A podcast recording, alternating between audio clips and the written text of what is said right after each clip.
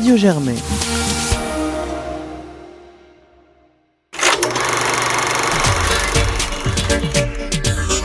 Popcorn, l'émission ciné de Radio Germaine, saison 10.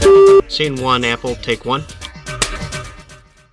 Bonsoir à tous, vous écoutez Popcorn et c'est la quatorzième émission de notre dixième saison. Ce soir, on est en compagnie de Jeanne. Bonsoir. De Clara. Bonsoir. De Valentin. Bonsoir. Et de Félix. Bonsoir. Et on va vous parler de trois films qui sont sortis cette semaine pour la plupart, mais une petite exception, une petite entorse au programme. On a intégré aussi un film qui est sorti la semaine dernière. C'est La Mule de Clint Eastwood, dont on voulait quand même vous parler, euh, même si on n'avait pas pu l'intégrer au programme de janvier. Euh, en deuxième position, on va vous parler de Un grand voyage vers la nuit, un film chinois réalisé par Bigan. Et enfin, Sibyl Street pouvait parler de Barry Jenkins. Mais avant cela, on va commencer par notre question d'actualité. Alors cette semaine et la semaine dernière, on vous a publié donc sur Facebook euh, notre top euh, de l'année 2018. Donc c'est vraiment un Excel extrêmement complexe où on a tous tous les chroniqueurs de popcorn de cette année, mais aussi de toutes les années précédentes. On met nos, nos films favoris et ensuite on fait un grand calcul pour savoir euh, voilà euh, quels sont les films qu'on a collectivement préférés. Un grand calcul. Et donc pour vous euh, rappeler donc un peu le, le top 3, euh, le top 3 de, de ce qu'on a préféré cette année, en troisième position, on avait Heureux comme Lazaro euh, d'Alice Rohrwacher. Et euh, ensuite, en deuxième position, on avait Une affaire de famille de euh, Koreeda. Et en première position, Call Me By Your Name euh, de Luca Guadagnino. Et en fait, on se rend compte quand on regarde ces dix euh, films qu'on a préférés qu'il y en a quatre, donc euh, presque la moitié, euh, qui sont des films qui étaient sélectionnés à Cannes. Donc ce qu'on a voulu se poser comme question par rapport à ça, c'est est-ce que Cannes influence vraiment nos euh, préférences cinématographiques et la façon dont on accueille un film? Félix? Il y a deux choses que je retiens. La première, c'est que je crois que dans un des carnets canois, j'avais dit de toute façon, on n'est jamais tout à fait content et en même temps, à la fin de l'année, on va se retrouver dans le top avec euh, quatre ou cinq films canois. Et la deuxième chose, c'est que euh, c'est quelque chose qui est de toute façon redondant sur les années, notamment depuis, euh, je crois que c'est depuis euh, 2000, euh, 2009, ou de- oui, depuis 2009, où euh, systématiquement le César du meilleur film euh, reçoit, ou en tout cas un film de la sélection reçoit euh, le César du meilleur film euh, en février, notamment bah, en 2009 c'était Un prophète, en 2010 c'était Des hommes et des dieux, en 2011 c'était The Artist et en 2012 c'était Amour. Je crois que les choses ont changé un peu après, mais globalement on se retrouve toujours avec des films canois et notamment des films français qui sont, systémati- qui sont systématiquement euh, repris parce que c'est des bons films et que généralement Cannes essaie de se dégager une marge où on retrouve des grands cinéastes qui comptent et de fait, euh, en fait, on, l'a dit, on l'a pas dit d'ailleurs dans, dans le top, mais on a aussi plein de films de Venise, on en a quatre, je crois, entre Jusqu'à la garde, Roma, euh, euh, By Your Name, je crois aussi, qui était peut-être Berlin, je sais plus. On a souvent des films de festival, ce qui est pas tant étonnant quand on sait que euh, il y a énormément de films d'auteurs euh, qui passent par les festivals de films. Et moi, je suis pas, en tous les cas, je suis pas particulièrement étonné. Je suis toujours content de voir que c'est une tradition qui se répète. Ouais, toi, tu es plutôt content, du coup, euh, c'est une marque de la performance, on va dire, du Festival de Cannes euh, dans la, dans la Même si Cannes fait plein d'erreurs, je suis le premier à le reconnaître. Clara? Euh, oui, je suis complètement d'accord. Je pense que la, en fait, la programmation est bonne quelque part. Enfin, on a quand même des, des grands films qui sont à Cannes et, et, et du coup, effectivement, euh, souvent, ils font partie des, des meilleurs de l'année. Après, maintenant, là où je pense que Cannes a une influence et on va regarder les films différemment. Euh, non, déjà, avant de regarder les films différemment, déjà, on va plus les voir.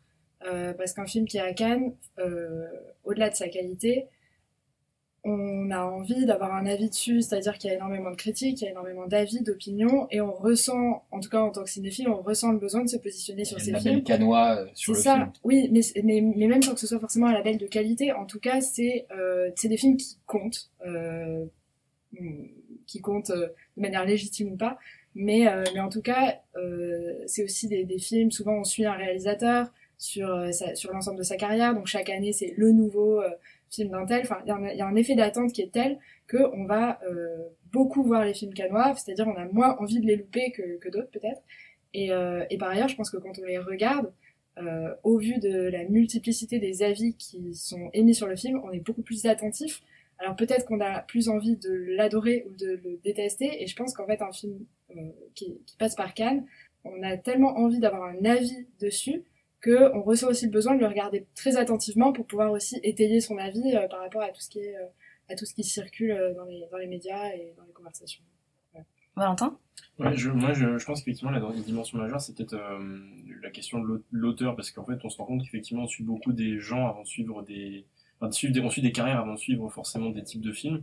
Et en tout cas, en tant que cinéphile, moi, c'est ce que je fais. Et parmi les films qu'on a cités et qui sont dans le top cette année, effectivement, bah, on a Ron Recher qui était déjà à Cannes pour les merveilles il y a 3-4 ans, je pense. 2014. Euh, on a euh, on a Burning avec Lee Chan-dong qui pareil était un, était un habitué de Cannes et il y a été déjà pour au moins deux films de ce que je sais. Euh, Kirill Serebrennikov c'est un peu pareil. Enfin, on a des on a des, des, des réalisateurs qui sont globalement euh, labellisés Cannes dès leur premier euh, dès leur premier film. En fait, ça va très vite. Typiquement, Ron Recher et Kirill Serebrennikov, c'est comme ça que ça s'est passé. Genre leurs premiers films ont été amenés dans une sélection parallèle et là ils sont en train d'entrer dans, le- dans la sélection. On peut imaginer que leurs prochains films seront euh, on peut imaginer que leurs prochains films seront, à Cannes dans la sélection officielle. Donc euh, effectivement, ça, ça compte beaucoup, je pense, pour la manière dont on juge les films, parce que finalement, on a envie de suivre la carrière des, gens, c'est quelque chose de logique.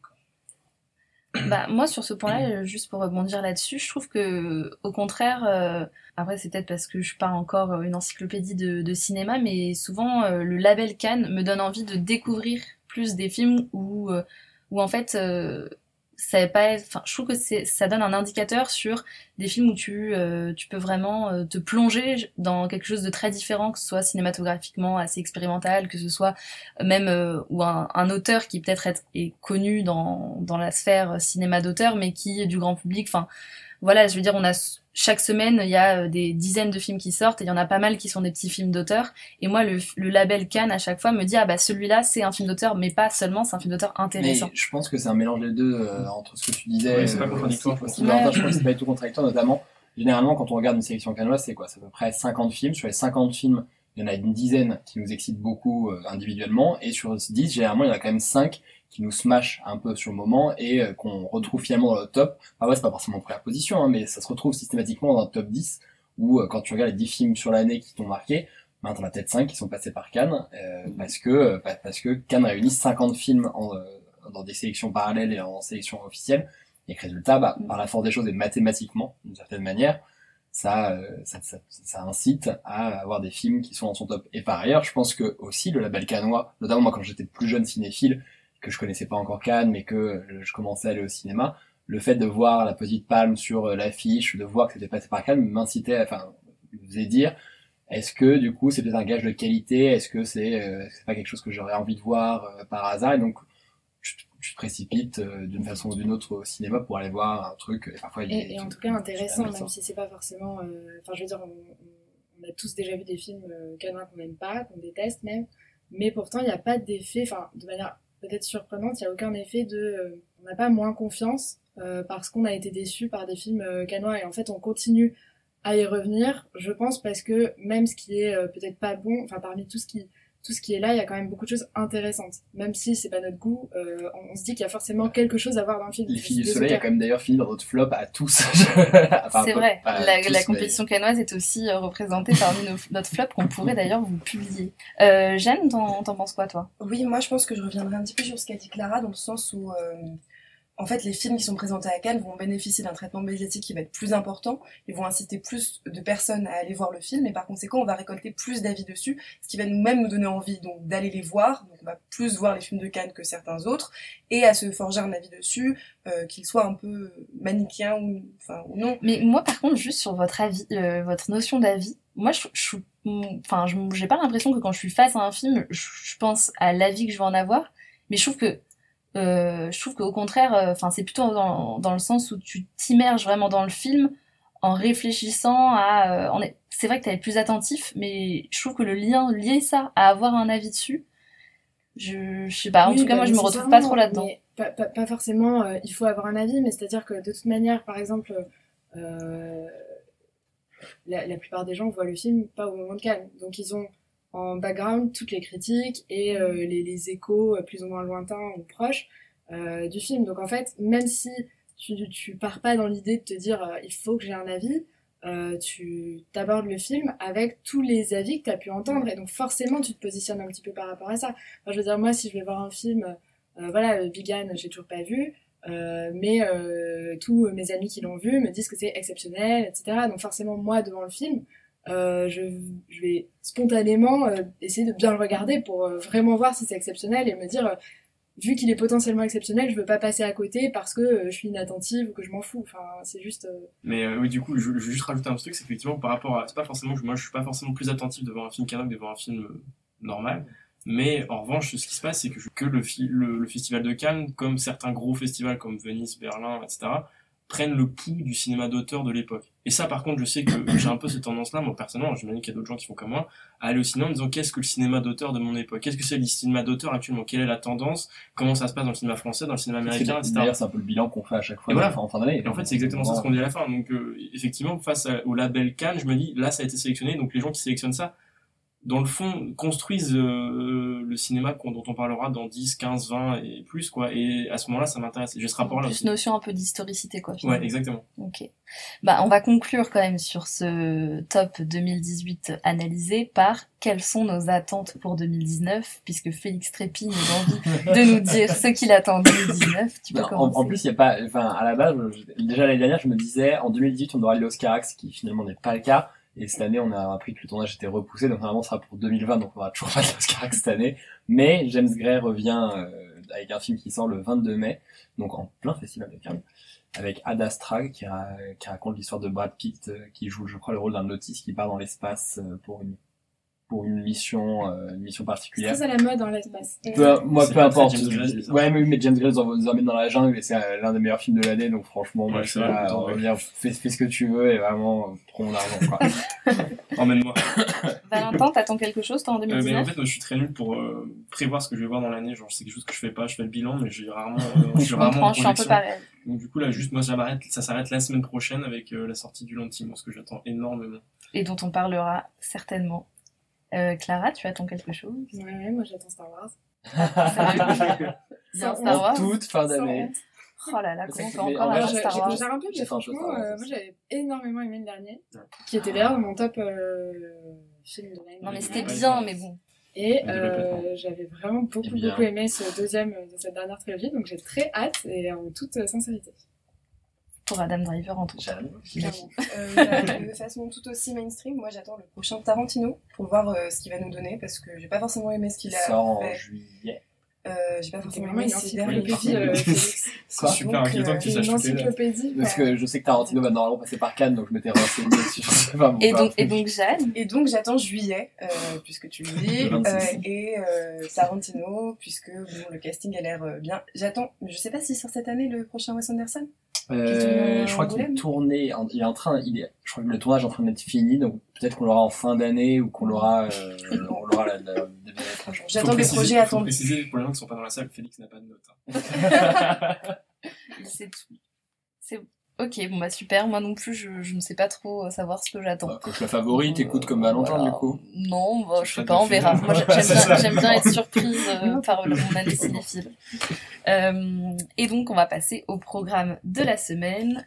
Le film de Clint Eastwood, La Mule. Est-ce que c'est le grand retour du réalisateur? On vous passe une partie de la bande-annonce.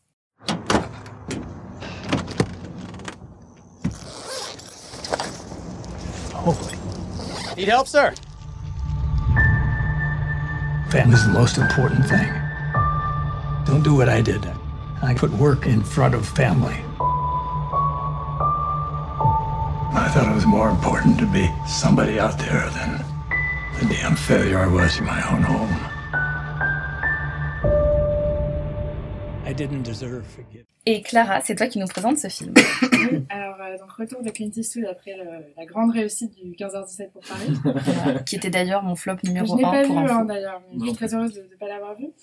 Et, euh, et donc euh, Clint Eastwood retourne euh, devant la caméra et euh, dans ce film-là, il incarne un, donc un vieil homme qui a passé, euh, qui a fait carrière dans le commerce des fleurs et qui a toujours euh, privilégié sa carrière par rapport à, à sa famille, qui du coup nourrit euh, beaucoup de ressentiments envers lui.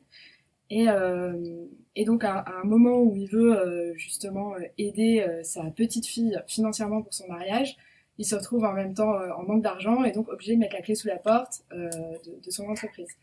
Et donc à ce moment-là, pour avoir de l'argent, euh, on va lui faire une proposition qui est de devenir une mule.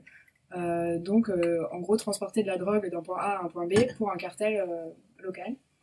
Et, et donc c'est à la fois l'histoire d'un voilà, d'une traque euh, parce que la police va chercher justement à démanteler ce cartel et donc à le retrouver. Et en même temps, son parcours à lui pour euh, reconquérir sa famille euh, qui lui en veut énormément. Donc c'est vraiment ces, ces deux aspects-là. Et Valentin, t'en as pensé quoi? Euh, j'ai beaucoup aimé. J'ai beaucoup aimé. J'avais perdu un peu du euh, Clint depuis un bon moment là. Ça faisait quelques temps que les films étaient quand même pas terribles. Ah terribles. oui, c'était bien quand même. Sully, c'était super. Mais Sully, tout le monde s'est Sully, enthousiasmé, mais over Sully. enthousiasmé J'ai sur ouais, ça, j'ai Sully. pas vu Sully. mais je, je sens la, la pointe de ah tiens il a fait un truc pas mal. Il n'est pas encore mort. Mais euh, non, non, non, non, Et, c'est euh, vraiment super bien. ouais. Bon, je le mais, euh, mais du coup, le fait est que, effectivement, sur les films que j'ai vus récemment, il n'y a pas grand chose de super. Donc, euh, mais donc, du coup, non, c'est un bon film. Euh, je trouve qu'il il renoue vraiment avec, euh, avec ce qui fait sa force. C'est-à-dire que c'est du grand cinéma américain avec tout ce que ça implique en termes de, de mise en scène. C'est souvent hyper efficace. C'est en même temps euh, très, très subtil et beau la plupart du temps. Et, euh, Jeanne fonce déjà les sourcils. non, mais moi je trouve vraiment, mais on va en discuter du coup. Mais, euh, mais du coup, je vais être très bref. Et je trouve que en fait, le point majeur du film, et c'est peut-être là, par là que peut-être il faut démarrer, en fait, c'est que c'est un film qui est souvent drôle en fait, où Clint Eastwood joue à ne pas être Clint Eastwood, ce qui est quand même assez génial. Euh, il a souvent fait ça, notamment sa carrière d'acteur, il était souvent sur un, une demi-teinte. Euh, et, et dans la carrière de réalisateur, il l'a moins fait. Et là, je, il a pris l'initiative de décrire un script qui est plutôt drôle, et je trouve que ça lui réussit. Euh, donc euh, voilà. Jeanne satisfaction. Tu dis drôle, moi j'ai trouvé ça plutôt risible, dans le sens où j'ai pas du tout le sentiment qu'il tente à nous faire rire et qu'on rit à ses dépens. En fait, je suis embarrassée devant un, un film pareil parce que j'ai le sentiment d'être devant un PowerPoint de présentation du projet du film. On passe d'une scène à l'autre euh, de façon hyper saccadée, sans qu'il y ait de lien qui ne soit jamais fait et qui donc nous, enfin, m'a laissé en tout cas euh, dans une sorte bah, de de d'absence d'émotion euh. Je ne me suis absolument pas attachée aux personnages que je voyais. Je n'ai eu peur pour eux. Et je trouve que les scènes de tension, et c'est marrant parce que ça m'a fait un peu penser à Green Book, euh, dont on a parlé la semaine dernière.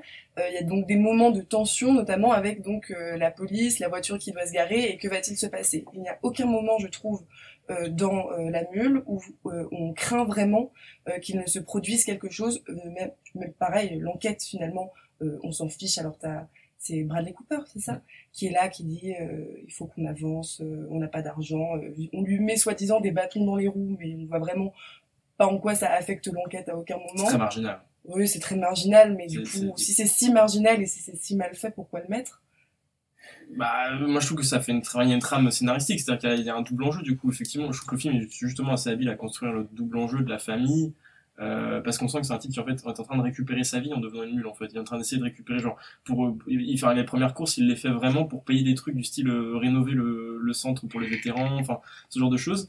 Et, euh, et, et donc du coup, en fait, il y a ce double enjeu de récupérer sa vie, donc de faire revenir sa famille auprès de lui parce qu'il est isolé.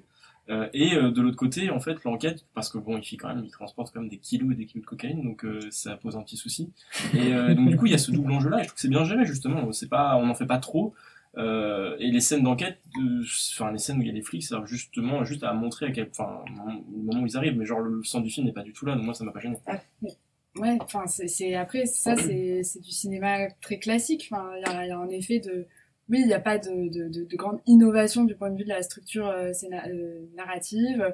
Alors oui, c'est un scénario qui est assez simple, mais, mais pour moi, justement, c'est là où je trouve que c'est un peu ce que le cinéma américain, en tant que cinéma classique américain, fait de meilleur, euh, contrairement à Green Book que j'avais pas du tout aimé.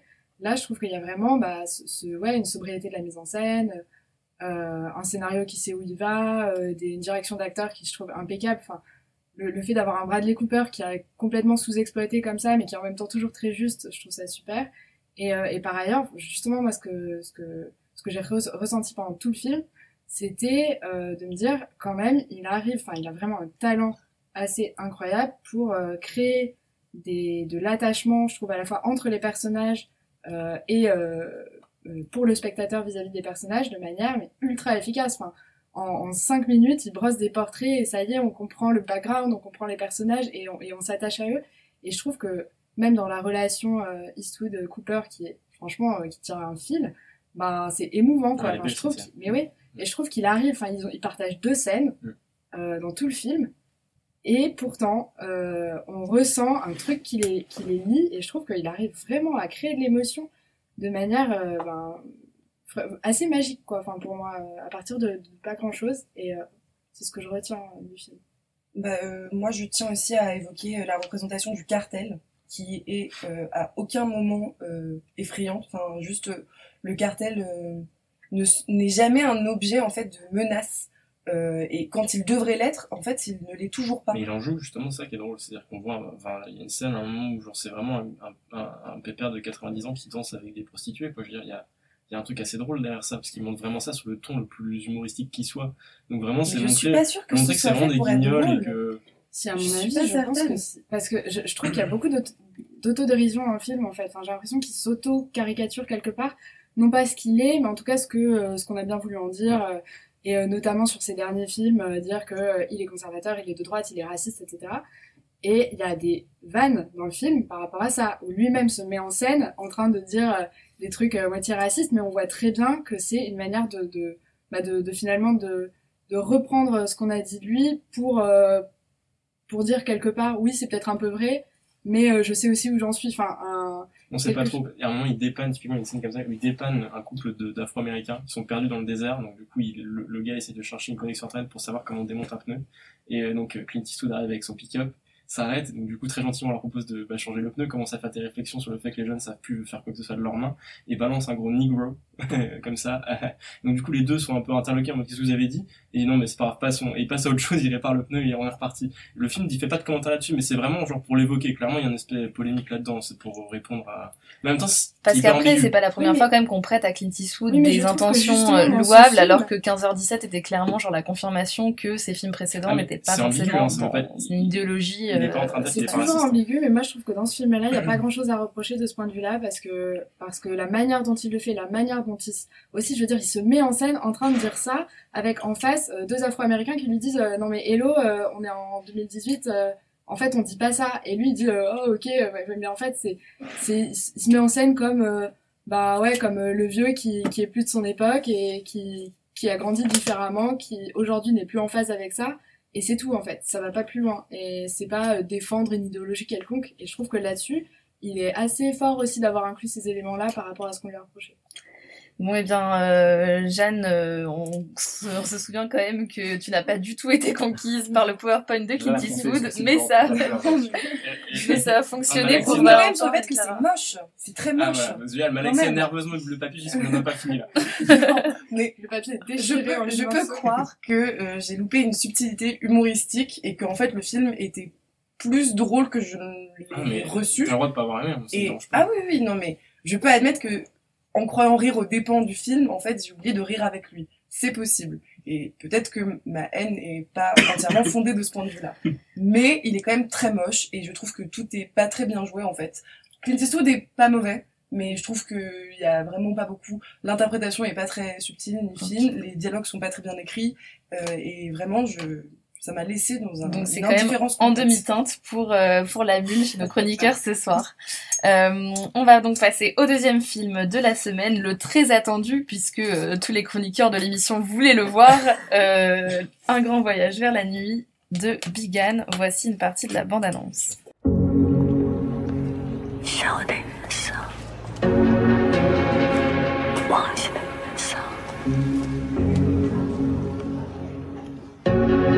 我明天一定要找到那个女人，跑到一个更远的地方。做后院就要回到凯里了，无论如何也逃不掉我。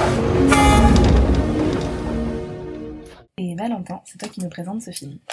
Alors, euh, donc, euh, Un grand voyage vers la nuit, c'est le deuxième film de, de Big Ann, qui avait donc fait Caribou Blues il y a deux ans, euh, qui avait déjà été pas mal remarqué. Euh, et donc là, ça raconte l'histoire de... Alors, je vais retrouver les noms, mais il faudra pardonner la prononciation, de Luo Honggu, qui revient donc euh, à Kaili, sa ville natale. Après être parti plusieurs années, son père vient de mourir visiblement, donc il revient. Et le, mais surtout, le film s'intéresse en fait à, à un grand souvenir qui est un souvenir rêve. On ne sait pas trop exactement où on se situe en termes de, en termes de réalité. Euh, le film s'intéresse donc à un, souvenir de sa jeunesse euh, à Kylie, où il avait rencontré une, une jeune femme euh, qui a été le grand amour de, de sa vie visiblement et qu'il va passer euh, et qui va, enfin, il va passer du temps en fait à essayer de la retrouver tout simplement pendant le film. Et donc, euh, Félix, qu'en as-tu pensé? Je suis, euh, j'ai beaucoup beaucoup aimé un grand voyage vers la nuit pour, pour plusieurs raisons. D'abord, entre autres, avec le dispositif du film qu'on est obligé, va quand même dévoiler sur le fait qu'il y a une partie qui est euh, du récit sur toute la première heure, et ensuite on a 45 minutes euh, où on nous amène à mettre des lunettes 3D de manière très intelligente enfin, sur un sur un effet de sur un sur un jeu d'image que je ne dévoilerai pas, et on a ensuite un plan séquence de 45 minutes qui s'évertue à, à, explorer un espace qui va euh, d'une mine jusqu'à une sorte de ville abandonnée, quelque chose qui est assez extraordinaire. Et ce qui est, ce qui est très beau, c'est que le, rien que ne serait-ce que le titre du film, en fait, Un grand voyage vers la nuit, nous invite à découvrir cette deuxième partie du film, qui est une espèce de songe. Et le film est construit, en fait, avant, euh, à rebours de cette deuxième de la deuxième partie qui est volontairement présentée comme un rêve. La première partie se veut aussi comme, comme étant quelque chose qui se dénoue, une sorte de fil qui, qui tente de se dénouer, mais qui a plusieurs accroches. Et, Et alors qu'on pensait la première partie déjà onirique, en fait, on oui, dit c'est que ça. la En, en deuxième fait, on partie se, on se un vrai rêve. retrouve, et, et, et ce, qui, ce qui est très beau dans tout l'onirisme, euh, tout l'onirisme qu'on retrouve dans la partie, c'est le simple fait d'être, entre autres, ému par le montage du, du film.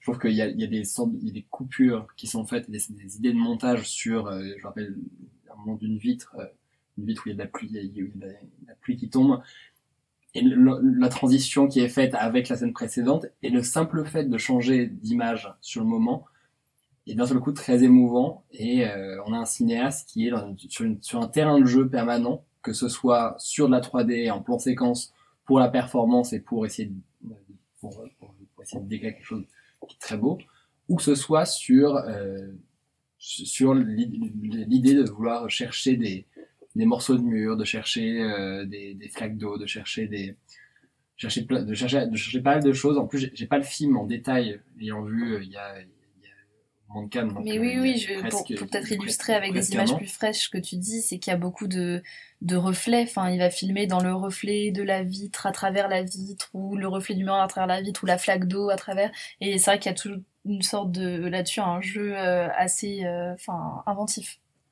Valentin? Euh, bah, c'est fantastique. Non, mais je- vraiment, c'est- c'est c'est un film euh, assez incroyable. En fait, j'ai rarement vu un film de ce type-là, donc on est rarement autant sidéré que devant ce, ce Ouais, film-là. la sidération, je pense que c'est vraiment le C'est mot. vraiment un film que j'ai jamais vu en fait avant, et, et du coup, c'est assez génial comme expérience en tant que cinéphile. En allant souvent au cinéma, on est quand même rarement surpris à ce degré-là.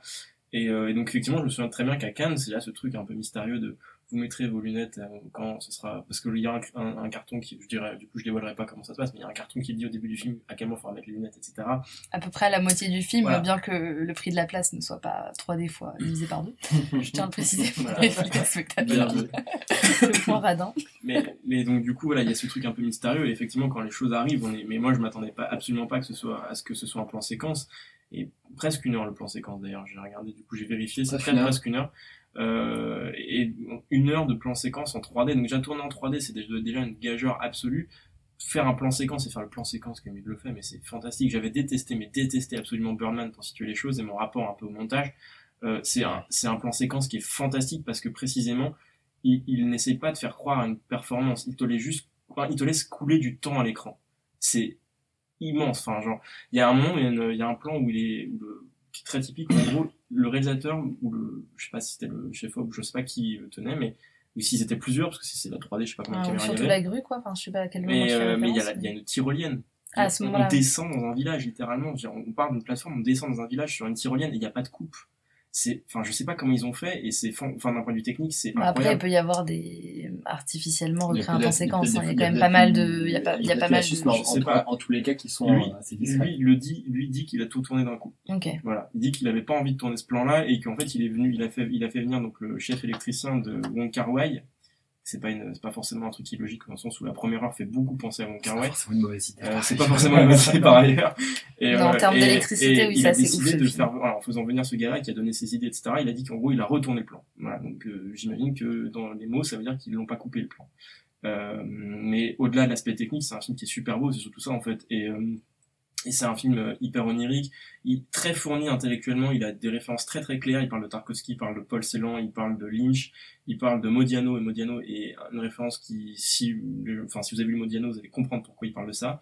Euh, c'est mystérieux, c'est onirique, c'est, ouais, enfin, immense, je pense. Ouais, on, Vraiment. on, on retrouve Bah. enfin, juste une, une, juste une, une, une dernière chose à ajouter sur, Valin- enfin, je suis d'accord avec tout ce que tu as dit. Et entre autres, c'est vrai que le, le fait de voir le, le cinéma comme terrain de jeu et de voir un cinéaste qui va, qui expérimente, en fait, et c'est, peut-être ça qui est, qui est le plus beau, c'est de voir un cinéaste qui, en 2018, essaye encore de surprendre, de se surprendre, de, de, de, de surprendre son public en allant chez à droite, à gauche, euh, des, des, de, nouvelles idées. Et moi, j'ai beaucoup de reconnaissance pour euh, ce genre de cinéaste. Et je vous conseille, par ailleurs, le, le papier dans l'IB de Julien Gester, qui allait à Kaylee, justement, rencontrer Bigan euh, pour parler de, de son film, et c'est super. Bon, du coup, après tant d'enthousiasme, ça fait mal au cœur de, de dire un peu une touche négative, mais moi j'ai été déçue quand même par ce film, j'en attendais beaucoup. Euh, je trouve que enfin, le pari visuel euh, enfin, annonce tellement de merveilles, euh, rien qu'avec, on en parlait au début de l'émission, mais cette affiche qui est, je trouve, euh, extrêmement bien choisie et vraiment à l'image du film. En fait, il y a, y a quelque chose de visuel en fait dans, dans ce film qui est indéniable dans toutes les techniques euh, que vous avez évoquées. Euh, tu parles de l'électricité, enfin c'est vrai que c'est ça qui est incroyable dans le film, c'est tout ce jeu de lumière, d'installation lumineuse, d'installation de décor qui à mon avis a dû être euh, millimétré et, assez euh, assez ouf. Et euh, et aussi euh, enfin voilà il y a vraiment des des vrais des vrais plans, des vraies images fortes, mais moi ce qui ça ça, ça m'énerve en fait presque parce que je suis pas touchée du tout par cette histoire et j'arrive pas à avoir en plus euh, de la beauté visuelle et technique une vraie compréhension ou intrigue vraiment pour le film. Je trouve que ce personnage principal est inexpressif euh, et j'ai beaucoup de mal à, m'identifier à lui, à ressentir avec lui. Ouais, mais je reviens précisément, je te disais, je pars- j'insistais sur Modiano, effectivement, le- précisément, effectivement, dans, dans, de ce point de vue-là, et je fais un peu l'intellectuel, je suis désolé, mais il se situe vraiment dans la filière de littéraire et intellectuelle de Modiano, le sens où le héros disparaît, euh, l'intrigue ne tient que comme texte et comme structure, etc. Il est très porté sur cette idée-là. Je pense que le héros n'intéressait absolument pas, et même, je pense, raconter une histoire en lui, en, en soi, je, je pense que c'est un cinéaste qui finira par faire des films euh, d'expérimentation, quoi. Ouais, ouais, non, mais après, ça, ça peut être aussi un pari, euh, un pari de, de cinéaste, une envie de réalisation, mais je trouve qu'en en tant que spectateur, je trouve qu'il y a quand même des éléments, parce que tu vois, il y a, y a, il y a des éléments euh, de, de, de construction du mystère, il y a des éléments, enfin, il y a quand même une sorte de recherche à travers le film, une recherche qui est euh, à la fois, va dire, euh, purement esthétique, enfin, avec plein de, plein de petits signes dans la réalisation, mais il y a quand même un fond, enfin, je veux dire, scénaristique Oui. et, euh, et, et même euh, sur les thématiques presque philosophiques. Enfin, il y a quand même une voix off avec beaucoup de, ce que c'est que le rêve, ce que c'est que le temps, etc. Mais c'est très vaporeux, comme Wong Kar Wai peut être très vaporeux dans, je sais pas, les années sauvages, Mais- par exemple, c'est très très euh, vaporeux en termes d'histoire. Il y a quelques héros presque pas identifiés, et Oui, après, enfin, je... beaucoup de pour sensualité, etc., mais pas, pas plus. Oui, fait. oui, mais après c'est pas parce que, euh, enfin, quelqu'un d'autre l'a fait que tu vois que c'est forcément Non, mais intéressant. ce Mais ce que ce que je veux dire, ce que je veux dire, c'est que c'est assez frustrant. Euh, c'est assez frustrant parce que euh, parce que du coup, moi, j'adore les films oniriques. Genre mon film préféré, c'est Mulholland Drive, et je l'ai encore revu la semaine dernière. Et je trouve que dans Mulholland Drive, il y a à la fois euh, cet aspect euh, ultra création visuelle, expérimentale, et avec une identification extrêmement forte et beaucoup d'émotions. Et je trouve que ce film, il y a une émotion liée à l'esthétique mais très peu d'émotions liées au personnage, liées à l'histoire, liées même à la compréhension philosophique.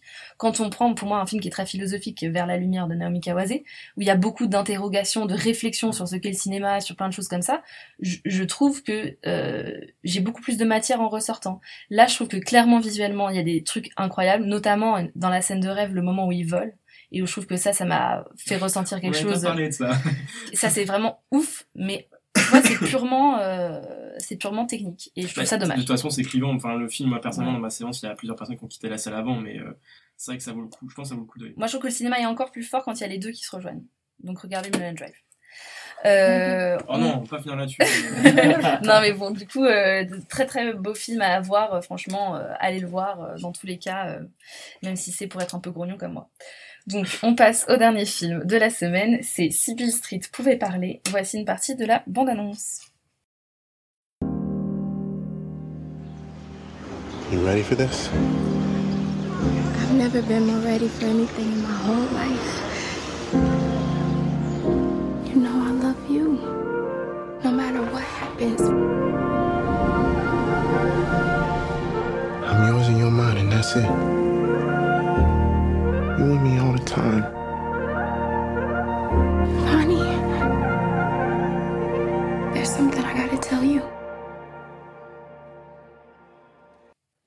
Et Félix, c'est toi qui nous présente ce film. Alors, si Mistred pouvait parler, c'est le deuxième film, le troisième film, je crois. que j'ai fait un premier film, euh, mais euh, qui n'était pas sorti en France. En tout cas, c'est trois, c'est le nouveau film de Barry Jenkins, bien connu pour Moonlight, qui avait remporté l'Oscar de meilleur film il y a deux ans, je crois déjà. À la place de Call Me By Your Name. À la, non, à, À la la place à de la La La place de Land. La La Land. Ah non, oui, c'est exact. Je croyais que c'était La La... Oui, c'est vrai, ça, La La Land. Je, croyais que je, je sais pas pourquoi en tête, je, pense que c'était À la place de La La. Land, qui ressort le erreur. 14 février d'ailleurs, pour euh, si ça intéresse certains. Mais pourquoi? Je Non, mais crois que c'est un coup de enfin- com euh, pour. euh, La La Land. La Land ressort le 14 février Non, mais euh, une pour une séance en amoureux. Film de merde. Non, mais Ah, ouais, l'anti, mais ouais. c'est l'anti-film à- d'amour. Mais ça me rend mais ouf cette, cette, cette, Recentrons le débat. Ah non, mais complètement. Mais alors là, ça va finir en coup de gueule direct. Bon bah. Vas-y, Félix. Stay tuned, on revient. Donc, si Miss Reed pouvait parler, le- est adapté d'une nouvelle inachevée, je crois, de James Baldwin, qui est un auteur américain noir euh, et homosexuel euh, bien connu. Euh, et donc, qui, avait prêté, oui, pour compl- compléter, c'est- ça lui rend pas hommage Tabio là, mais Baldwin, c'est celui qui avait inspiré I'm Not Your Negro. euh, oui, par ailleurs, qui, qui avait, c'était Pour situer un peu, voilà, euh, de, à notre journée. quoi. Et euh, donc, si Reed pouvait parler, en fait, suit l'histoire en parallèle d'abord d'un couple euh, d'Afro-Américains dont euh, le mari va en prison sur euh, visiblement un- une faute de justice et euh, donc sa femme, qui, sa compagne, qui essaye de le sortir de prison via un avocat. Et le film suit du coup à côté euh, leur rencontre et leur histoire d'amour au préalable et euh, comment ils se sont aimés, comment quels ont été leurs enjeux de vie, leurs enjeux dans l'Amérique raciste des, des années 70. Donc Jeanne, t'en as pensé quoi?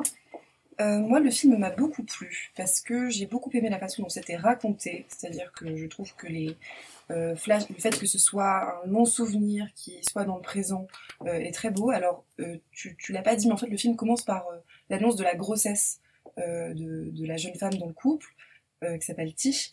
Et donc ça va aussi être un enjeu qui, je trouve, est très bien traité, notamment avec la belle famille. Ça va donner une scène très drôle au début et en même temps assez poignante. En fait, je trouve les images très sensuelles, euh, le grain de l'image très sensuel, et c'est quelque chose qui me plaît parce que j'ai le sentiment d'avoir vu un film politique intime.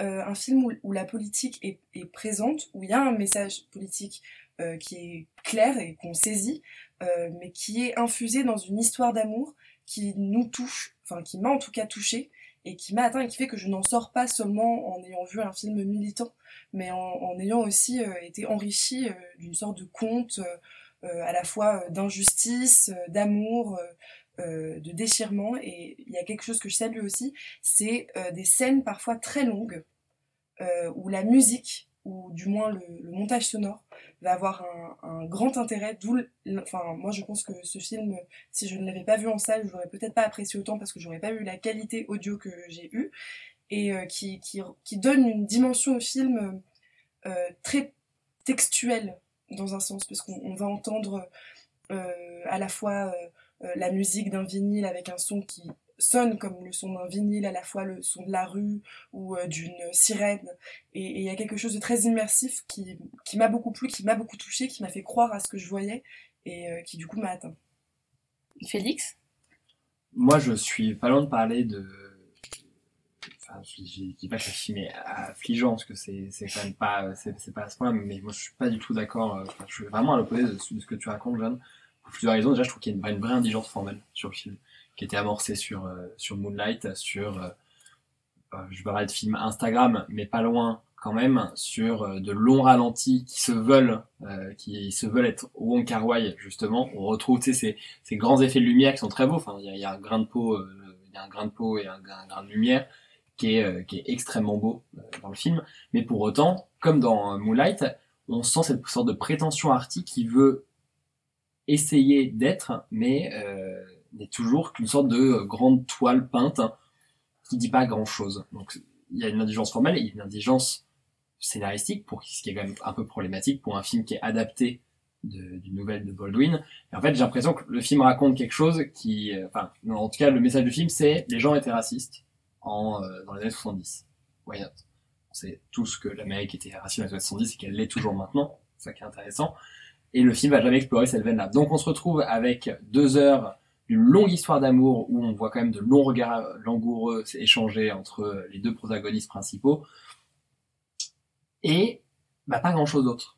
J'ai l'impression que euh, Barry Jenkins est en train de, faire émerger quelque chose du vide à travers euh, ses postures euh, de cinéma, donc à travers euh, ses longs ralentis, ses effets de scène. Il y a quand même quelques scènes que je retiens, notamment le scène entre les, deux pères, enfin les, pères des deux protagonistes au bar qui est assez joliment filmé, qui, qui raconte des choses assez intéressantes. On voit deux qui parlent de tu sais tu sais qu'elle tu sais qu'il y a des combines pour avoir de l'argent et peut-être peut-être pas qu'on s'y remette.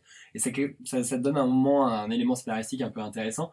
Mais en fin de compte le film est systématiquement dans une dans, dans une espèce de posture arty qui est profondément énervante qui était déjà un peu énervante sur Moonlight mais qui était encore un peu en retrait, il y avait des, des jolies choses, il y avait de, vraies idées, et là, et là en fait, le, le système Jenkins, de, by Jenkins, s'effondre un bah, moi, euh, je trouve que, je, enfin, je suis pas du tout d'accord avec toi. euh, Je, sur le constat général, j'ai pas beaucoup aimé ce film, mais je suis pas du tout d'accord avec toi sur le, le pourquoi, parce que euh, je trouve que, enfin, ça, ça, je trouve pas du tout, enfin, je trouve ça hyper euh, dur et un peu injuste de dire que c'est euh, un film euh, un peu Instagram et tout. Je trouve que sur les effets de réalisation, euh, que ce soit les ralentis, voilà, la lenteur ou même comme ce que tu relevais, Jeanne, une sorte de présence un peu, une omniprésence un peu de la musique, une sorte de ritournelle, quelque chose qui, qui tourne un peu dans ce film où il y a vraiment des, un peu on a l'impression des mêmes images qui reviennent, des, des, pas des regards caméra mais presque en fait les, les personnages sont face caméra sans regarder l'objectif, mais avec une sorte de un peu des, des portraits un peu ralentis comme ça. Justement, cette histoire de portrait, c'est un peu le problème, c'est qu'on se retrouve tout le temps dans un système où on a deux personnes qui se parlent à table ou en face, ou euh, c'est toujours deux personnes qui parlent, alors que c'est passionnant de filmer, euh, de filmer l'espace. On en parlait avec Bigan justement euh, tout à l'heure. C'est un cinéaste qui sait filmer son espace et pas uniquement ses, ses personnages. En l'occurrence, Jenkins ne se retrouve que à filmer ces personnages qui se parlent les uns les autres, qui euh, tombent amoureux, qui se regardent, qui sont encore plus amoureux. Le film passe Mais deux moi, heures. moi, enfin, moi, ce qui là-dedans, ce qui est, ce qui est, ce qui est dérangeant. Moi, la, la, la raison pour laquelle ça fonctionne pas, c'est pas tellement la ré- le- les effets de réalisation que je trouve, euh, en fait, ces deux personnages, à la fois leur écriture et euh, leur interprétation, qui moi m'ont mis en dehors totalement du film. Je trouve que cette, malheureusement, cette jeune actrice qui est très belle, voilà, mais qui est juste, enfin, fade, genre, euh, je trouve qu'elle ne dégage rien et, et, et la relation entre les deux, il n'y a pas d'alchimie. Il n'y a pas, euh, y a pas une étincelle ou quelque chose de fort qui se dégage de ces deux personnages. Ce qui montre bien qu'il y a la vigilance pour elle, parce que on passe son, on- le film passe son temps à nous dire que ces deux personnages Non, mais moi je pense que c'est une erreur de casting. Sérieusement, je pense Ah, que c'est une erreur de casting et une erreur d'écriture parce que tous les dialogues euh, de cette jeune fille tombent vraiment à plat. Et je pense qu'on aurait mis une actrice qui accroche plus ou qui, enfin, je, trouve que cette actrice, elle, elle, vraiment, elle est, elle est gentillette. Alors après, c'est peut-être ce qu'il a voulu faire, faire une histoire, c'est aussi très douce, pas une histoire passionnelle, dangereuse, etc. Mais je, je trouve que euh, avec deux autres acteurs, euh, ça aurait pu être euh, beaucoup plus fort en fait. Et, euh, et tu vois, et je trouve que la raison pour laquelle c'est pas le cas, parce que je trouve qu'en effet, des, des tics, de réalisation, on va dire, ou peut-être sa patte, se retrouvent à la fois dans Moonlight et dans ce film.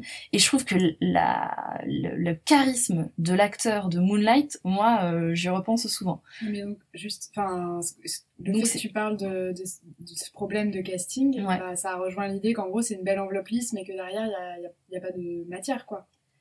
Euh, moi, je trouve que c'est pas forcément une belle enveloppe. Moi, je trouve que le film est pas réussi euh, de manière générale, mais je trouve ça un peu dur de reprocher ça à euh, son style de réalisation qui, pour moi, a fonctionné avec un autre casting et qui pourrait fonctionner éventuellement avec une écriture différente, avec euh, peut-être un montage différent aussi, et euh, avec des voilà des personnages, enfin beaucoup plus forts en fait pour incarner ça. Et, et voilà, le film en fait finalement est assez lent, assez ennuyant et assez répétitif.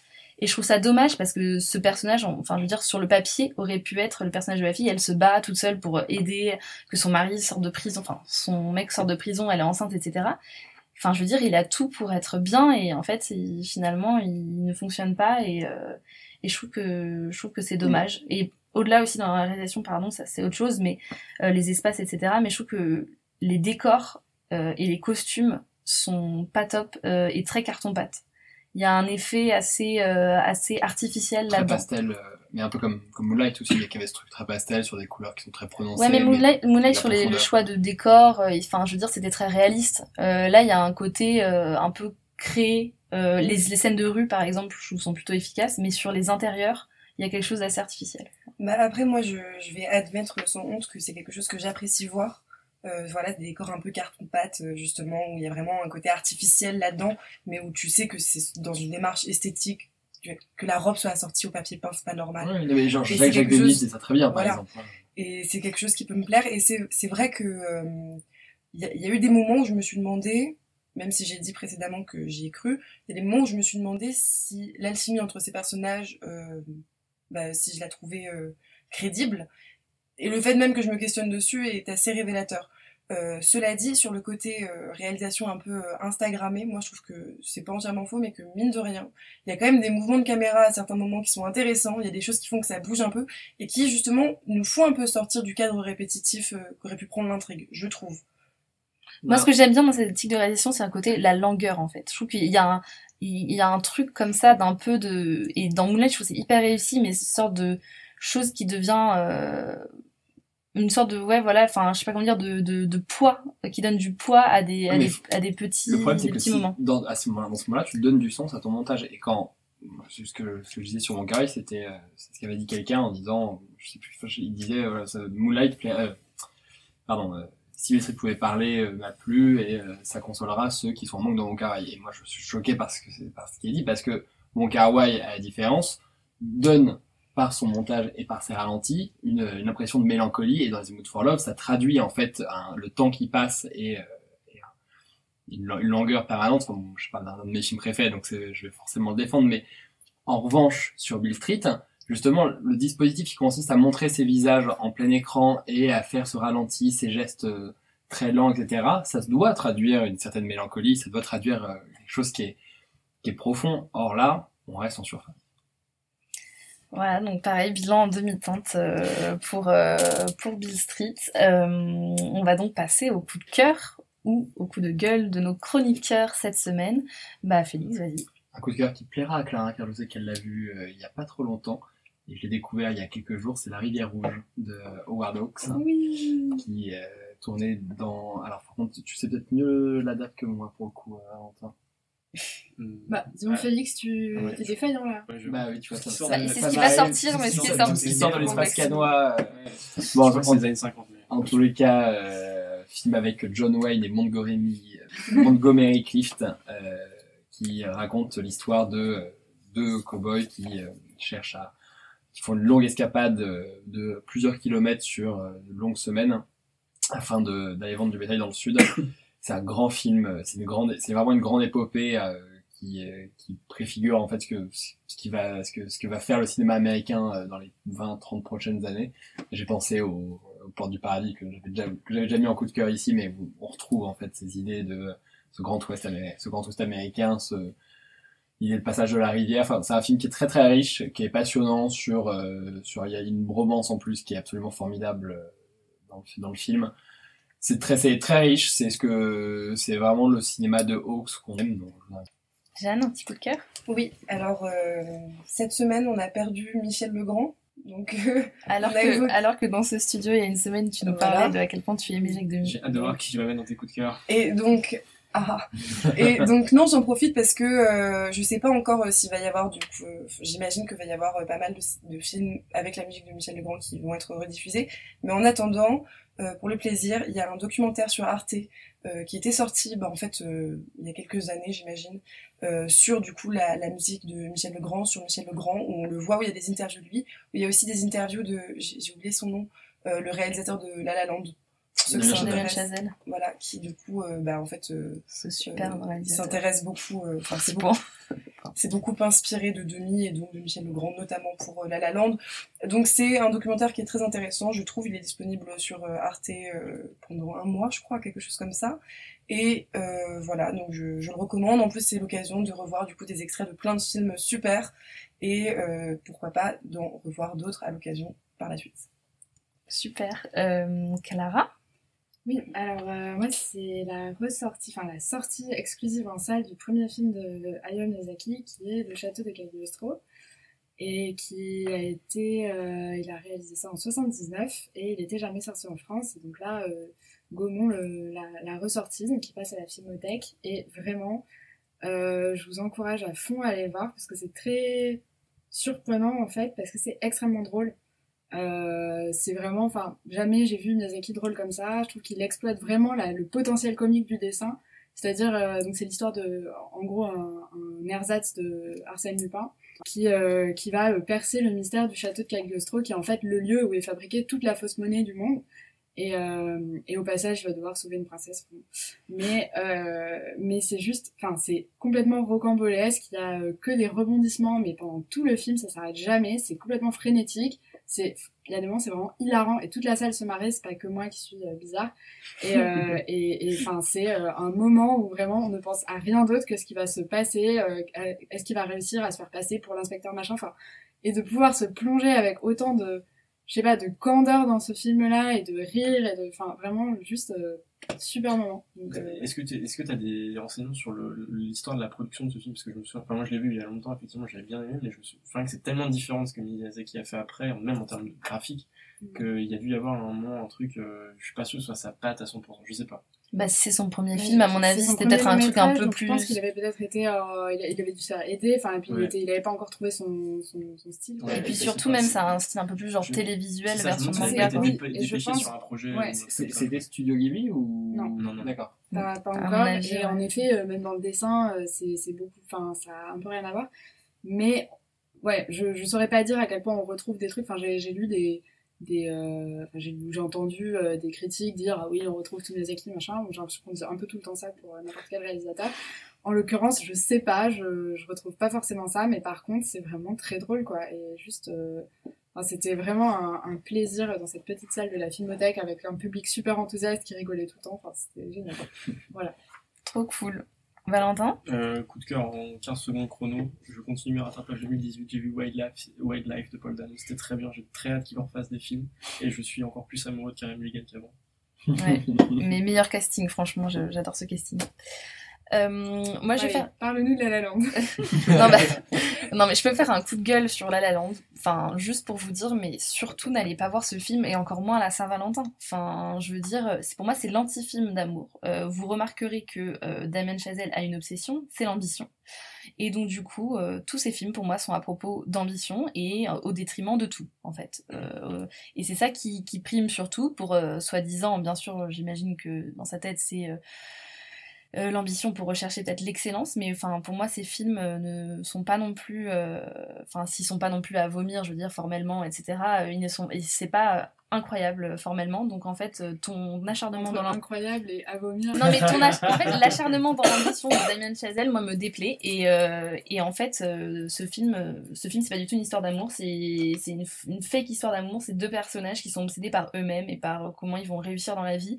Et qui en fait le jour où ils se séparent enfin quand même dans une histoire d'amour le jour où on se sépare c'est quand même plutôt dramatique. En fait bah euh, c'est hop une ellipse. Et puis on arrive dans 20, dans 20 ans plus tard parce que finalement ce qui compte c'est qu'ils ont tous les deux euh, réussi d'une manière ou d'une autre enfin je veux dire euh, c'est juste une manière de raconter une histoire qui n'a pas marché. Hein. Bah, pu voir ça au cinéma aussi. ouais. mais non, parce que c'est pas une... pour moi c'est c'est pas. Mais non. En fait, c'est juste si tu peux très bien. euh, au contraire, tu peux très bien euh, raconter ça. Mais en fait, il faut pas se méprendre sur le fait que c'est une histoire d'amour. Pour moi, c'est pas une histoire d'amour. C'est deux personnes qui sont ensemble et qui cohabitent alors qu'ils ont genre des Non, c'est une objectifs. histoire d'amour, sauf que toute Non. histoire d'amour est pas, ne dure pas nécessairement toute la vie. Non, mais c'est pas nécessairement toute la vie, mais c'est juste que du coup, quand tu te sépares, enfin, c'est grave. Enfin, je- Mais- c'est. Mais ou pas, enfin, je veux dire. Bah oui, mais du coup, enfin, c'est pas une histoire d'amour. Pour moi, je- en fait, à aucun moment, même quand ça va bien, même quand ça va bien, je, on n'y croit pas en fait. Ils, ils sont tous les deux dans, leur, dans leurs objectifs euh, de carrière. Mais voilà, je trouve, je trouve qu'en fait, c'est moralement euh, un film, c'est pas une belle histoire d'amour. Allez le voir euh, pour la Saint-Valentin si vous êtes seul, quoi. Voilà, c'est ça. C'est ça. un test. Par exemple, si vous n'aimez pas le film et que l'autre aime le film, bah, c'est l'occasion de se séparer euh, Ouais. joyeusement. À 14 février, comme on adore. Voilà. Voilà. Merci à tous euh, de nous avoir écoutés. On va vous laisser euh, là-dessus et vous dire à la semaine prochaine. Alors, au revoir. Au revoir.